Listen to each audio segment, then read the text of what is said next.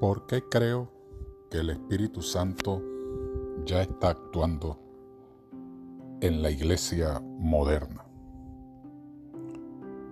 Si recordamos cuando Jesús escogió a sus doce discípulos, por medio de quienes fundaría la iglesia cristiana, no los buscó en las venerables escuelas de los rabinos, ni en el círculo exclusivo del Sanedrín.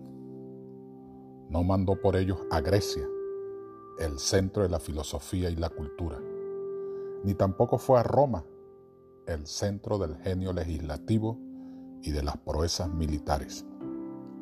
Para encontrarlos, no más bien recorrió las radiantes playas de Galilea y seleccionó hombres humildes, cuyos corazones eran suficientemente grandes como para recibir al Señor de la Gloria hombres que estuvieran dispuestos a humillarse para que Cristo lo fuera todo, hombres por medio de quienes el Espíritu Santo pudiera obrar sin ser impedido por la sofistería humana, el egoísmo ni un espíritu de superioridad. ¿Qué lograron estos apóstoles que fundaron la iglesia cristiana? Durante la era apostólica los triunfos de la cruz continuaron, ayudándolos el Señor y confirmando la palabra con las señales que la acompañaban. Mateo 16:20. La oposición se disipó, se vaciaban los templos paganos y los conversos se multiplicaban por miles. Sin dinero, los cristianos vencieron la confederación de riquezas que los rodeaban. Sin escuela, confundieron a los entendidos rabinos sin poderes políticos ni sociales, probaron ser más fuertes que el Sanedrín. Desprovistos de un sacerdocio, desafiaron a los sacerdotes y su templo, y sin un soldado fueron más poderosos que las legiones de Roma. Así llegaron a plantar la cruz sobre el águila romana. Ahí confirmamos lo que dice Hechos capítulo 1. Mi reino no es de este mundo. Y les daré el poder del Espíritu Santo. Los discípulos estaban esperando un reino terrenal. Y Jesús le dijo, no, mi reino no es de este mundo. Y el día y la hora del reino que vendrá nadie la sabe, pero les dejaré el Espíritu Santo. Cuando vemos la historia de la humanidad y sus acontecimientos políticos, iniciando en el año 605 a.C., con el imperio babilónico, que duró hasta el 539. Luego el imperio Medo-Persia, del 539 al 331. Luego el imperio griego, del 331 al 168 antes de Cristo. Y luego el gran imperio romano, del año 168 antes de Cristo hasta el 476 después de Cristo.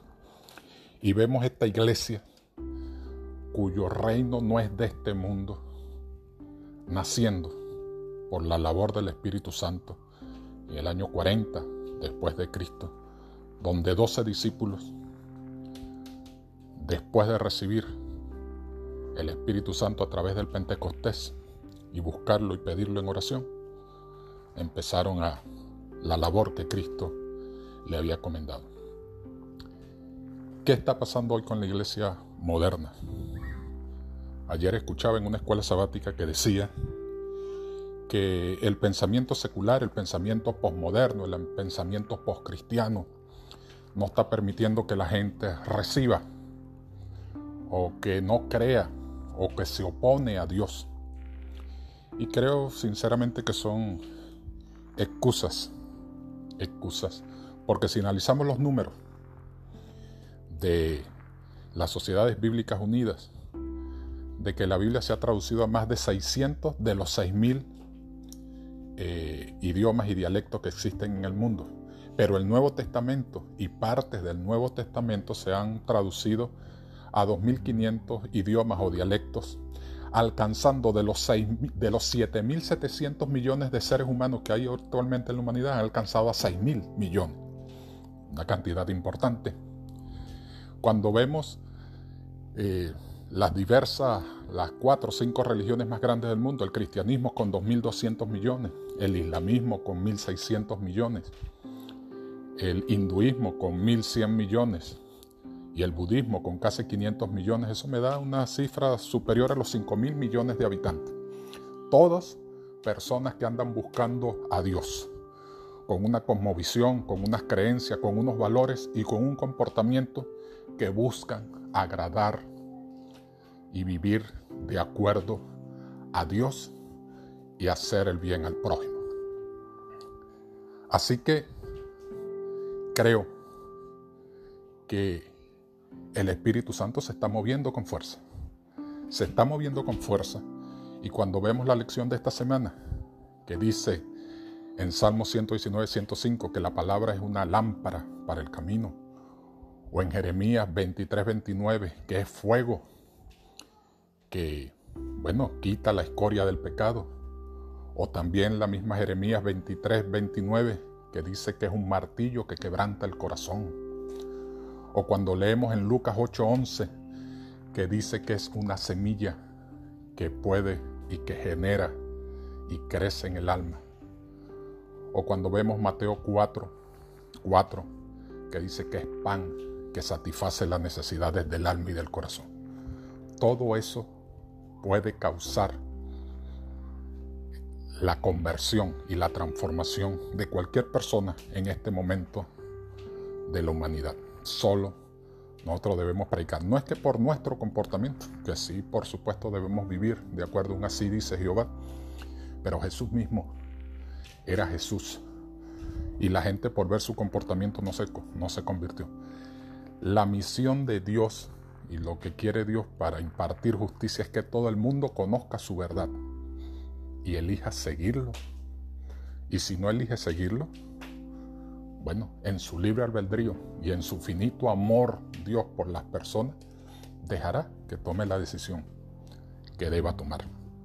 Pero insisto, a veces nos venden de que nosotros debemos tener un comportamiento a una altura, sí la debemos tener. No solo por predicar, sino por amor, lealtad y fidelidad a Dios. Pero aún si tuviésemos el comportamiento de Jesús, no creamos que la gente se convertiría por eso. Insisto, vieron a Jesús y no se convirtieron. Inclusive lo expulsaron alguna vez de, de Gadara y hasta se atrevieron a matarlo. Así que no lleguemos a conclusiones erradas sobre algunos puntos, pero el Espíritu Santo y el Evangelio de Jesús en este momento de la humanidad se está predicando. Se está predicando y está llegando a todo el mundo. Así que estemos pendientes, abramos nuestros ojos y no pensemos desde el punto de vista denominacional, sino desde el punto de vista cristiano, amplio de la palabra, para saber que el Espíritu Santo está avanzando a pasos vertiginosos y que pronto la misión será cumplida.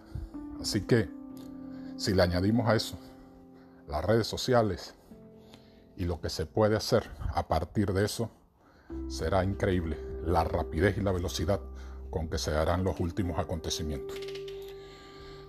Por eso te invito a clamar por el Espíritu Santo, a poner tu tu vida en regla con Dios y a compartir esta verdad con tus amigos, con tu familia y sobre todo de vivir de acuerdo a la luz recibida. Recuerda, alaba, confiesa, agradece, pide. Dios te bendiga en este día.